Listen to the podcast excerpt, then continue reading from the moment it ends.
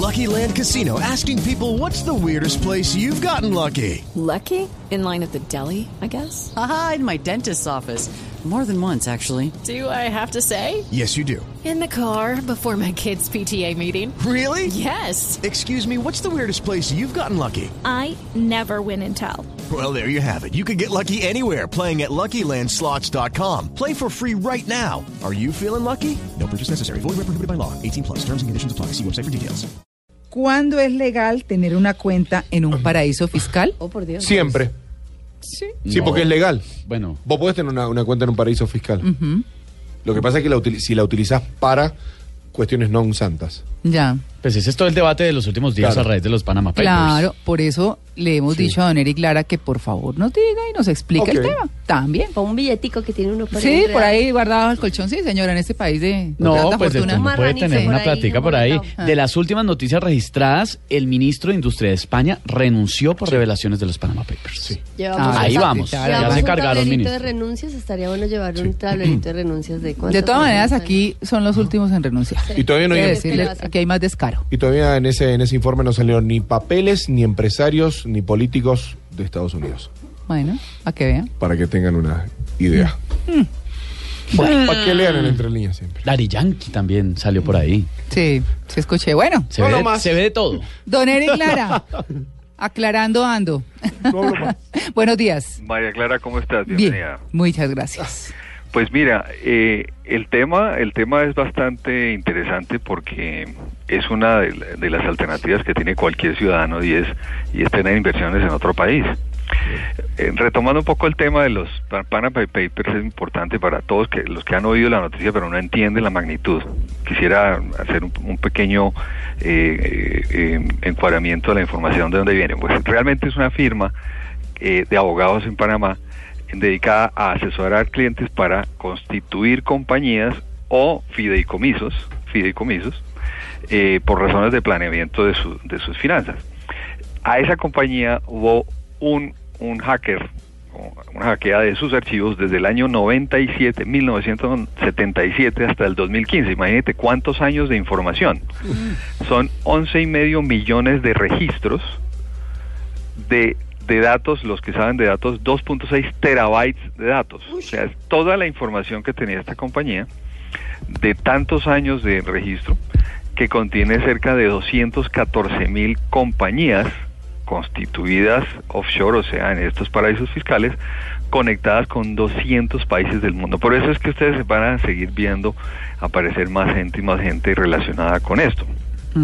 Pero esto tiene dos lados, y es que estar, eh, haber con- constituido una compañía del extranjero no es de por sí un in- indicio de un delito. Claro. El problema es que muchos sí lo, lo hicieron para ocultar bienes o para hacer transacciones que no fueran eh, no fueran tasadas o no fueran eh, cargadas con impuestos. El hecho de tener una compañía en el extranjero o un fideicomiso no es delito. El delito es no reportarlo en, en su jurisdicción tributaria y pagar los impuestos. Es así de sencillo. Muchas personas deciden hacer eso por dos razones. Primero, en esos paraísos fiscales también hay una protección legal contra posibles cobradores a, a estas personas en, en la ley. O sea que si viene una orden de embargo, cobranza, etcétera, a estos paraísos fiscales, entonces las autoridades locales no la ejecutan. Entonces se están protegiendo esos bienes. Segundo, es, esto es muy, muy usual para aquellos que han amasado una fortuna importante y es protegerlo contra las esposas en una eventual separación. Mm. Vea pues. Oiga, Eh, qué datazo. ¿Qué tal? Este es, Pues una- sí, ¿no? este es un dato bien importante. Ahí era, ¿no? Claro, entonces muchos de las personas famosas que ustedes ven, eh, de pronto han declarado sus impuestos, pero están protegiéndose frente a una situación de ese estilo. Así que eh, es legal tener un- una cuenta, Claro. eh, una cuenta personal, sí, eh, y además tener una compañía también es legal y tener un fideicomiso. Ahí vamos al tema del fideicomiso. El fideicomiso, hemos hablado en anteriores ocasiones, ¿para qué se establece un fideicomiso? Para darle el manejo de los bienes patrimonio de las personas, eventualmente para eh, que si esa persona fallece tenga una unos beneficiarios, es lo que en inglés se llama, eh, es conocido como un trust, y es un fideicomiso para que se puedan manejar esos bienes. Así que, ¿cuándo es ilegal? simplemente cuando no se declara y cuando eh, esto ocurre, eh, pues obviamente está sujeto a las sanciones del caso. Fíjate, María Clara, en este momento, de acuerdo a la última reforma tributaria, hay unas ventajas tributarias para que las personas en Colombia que tengan ese, ese pecado lo declaren y paguen una un, un impuesto relacionado con esa declaración. El gobierno colombiano calcula que hay mucho dinero no declarado. Y en, estos Pana Papers eh, entiendo que hasta ahora han aparecido como cerca de unos 800 colombianos. Mm, Lo que dicen ustedes es que no ha habido mucho bombo sobre eso.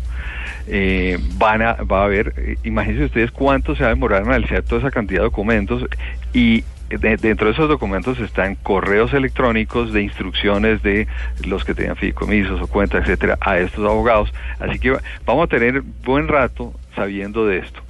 Para efectos, como dice, del buen dato, se puede tener cuenta si el tema es que hay que declararlas y de acuerdo con la ley de el eh, eh, quien es el dueño de esta de esta compañía si es una compañía o si es una inversión en el extranjero hay que declararla y de acuerdo con eso no tendrá ningún problema. Ahora ¿por qué se le llama paraíso fiscal? es porque realmente allá no le cobran muchos impuestos por tener sus bienes declarados allá Ah. es en el país de, de eh, donde se, se reside. Y además, pues eh, un residente fiscal pues tiene que tributar en, en su país y pues y por lo que gana en otras partes del mundo también. Ahora, los convenios bilaterales ahora que ustedes hablaban del TLC, de los capítulos, ¿no? Hay mecanismos también para evitar la doble tributación en ambos países.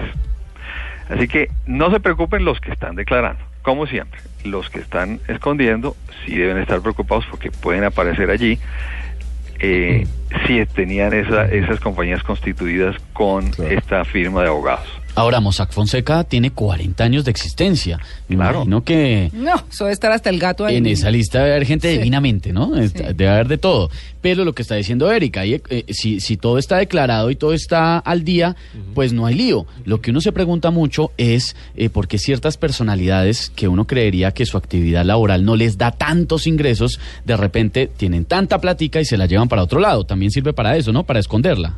Claro, claro, y entonces por eso te digo que en, en ese conocimiento que tiene específicamente la DIAN, incluyó dentro de la última reforma tributaria, eh, esa, esa posibilidad que, hombre, mire, eh, confiésese, confiese que tiene usted, paga un impuesto. Claro. En- hasta el del año pasado Sí. era una tarifa de, del 10% más una sanción, una sanción del 10% y una y un impuesto patrimonio del 0.2%, o sea, Claro. era el 10.2.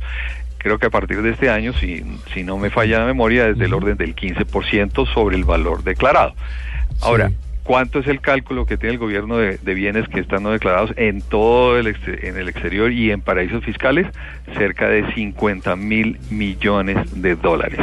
Eh, Eric, Eric me, me- me acuerdo que hace un año y medio aproximadamente Colombia le pedía a Panamá por las por las cuentas que están allí de, de muchos empresarios colombianos. Pues básicamente es intercambio de información para precisamente establecer y cruzar la información con los declarantes en Colombia y decir, vea, usted estos bienes o estas cuentas no las ha declarado acá eh, y hacer ese cruce. ¿Para qué? Pues para obviamente que pague los impuestos. Por ejemplo, Colombia y Estados Unidos tienen un, un acuerdo firmado de intercambio de información tributaria.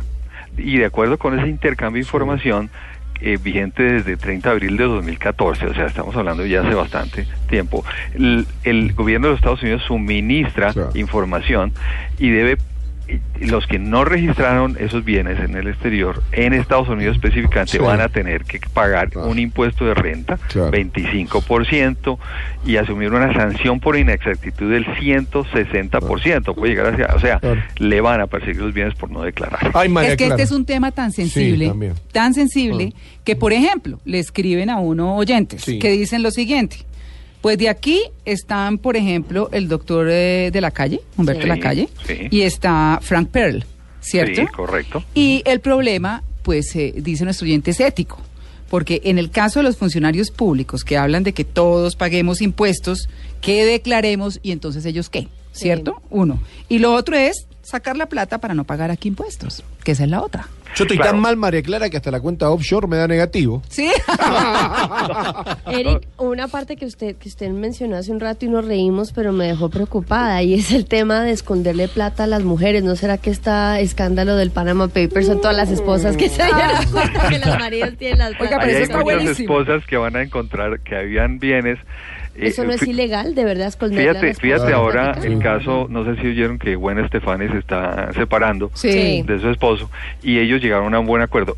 En la legalidad, si no hay un acuerdo prenupcial, le corresponde a cada quien 50% de sus bienes. Sí. Realmente en ese matrimonio la que más ha ganado dinero es Gwen Stefani, No, bastante eso- más. Pero tipo quedó Gaby- pensionado. Gaby Rosner, Sí. el esposo, es cantante de una banda que se llama Bush, que no es tan grande como lo fue No Doubt, que es la banda de ella. Es pues. que pueden a casarse No, tan jovencitas ella- y qué boba. Pero ella Pero es la del churro, María billete. Clara. Esa es la de la pero ¿y voz? ¿no? Claro. ¿Es la de la voz? esa? Sí, sí, sí. Sí. Pero la del Sí. billete es ella. Sí, con todas.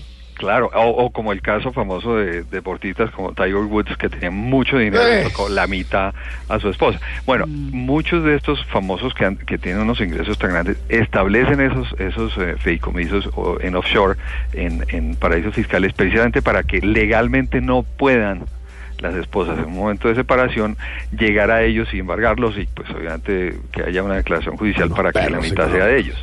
Esa es una de las... Y, y tú entras a internet a buscar, por ejemplo, pones eh, búsqueda, ¿no? Eh, eh, googlear eh, trusts. Sí. Y lo primero que te encuentras con ventajas para establecer un trust en, el, en un paraíso fiscal es evitar que mm, le embarguen en especial las esposas.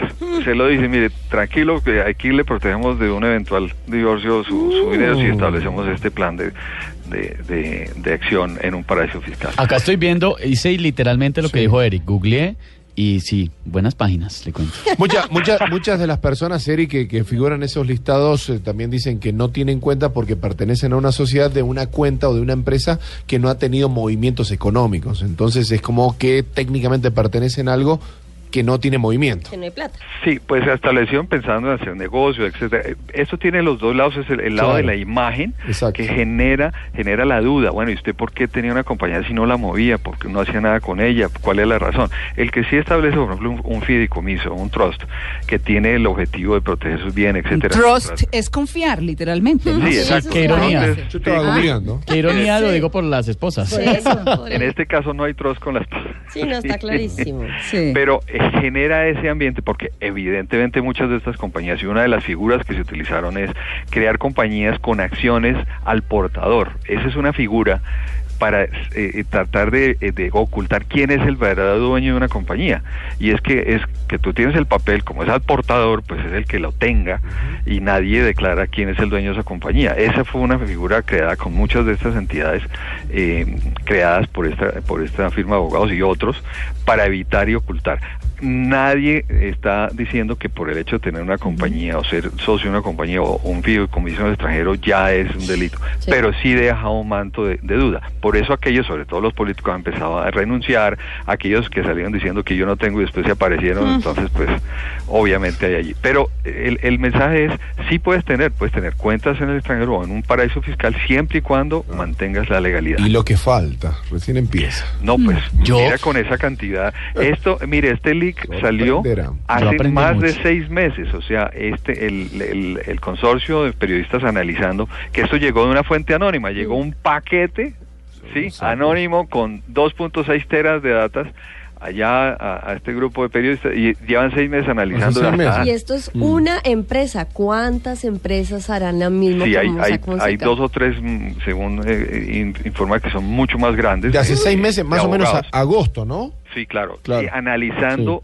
uno y medio millones de documentos Ah, para saber sí. más o menos, porque no se puede salir simplemente a decir, sino Sí, claro. están haciendo todo ese mapa Ajá. de relaciones. 140 políticos por ahora, incluyendo eh, 12 líderes políticos, billonarios, artistas, ustedes lo han visto, Sí, deportistas todo. y también miembros de la mafia han O, aparecido. o ahí, sea, ¿no? Eric, desde agosto se sabía esto. Claro, Saltó ahora.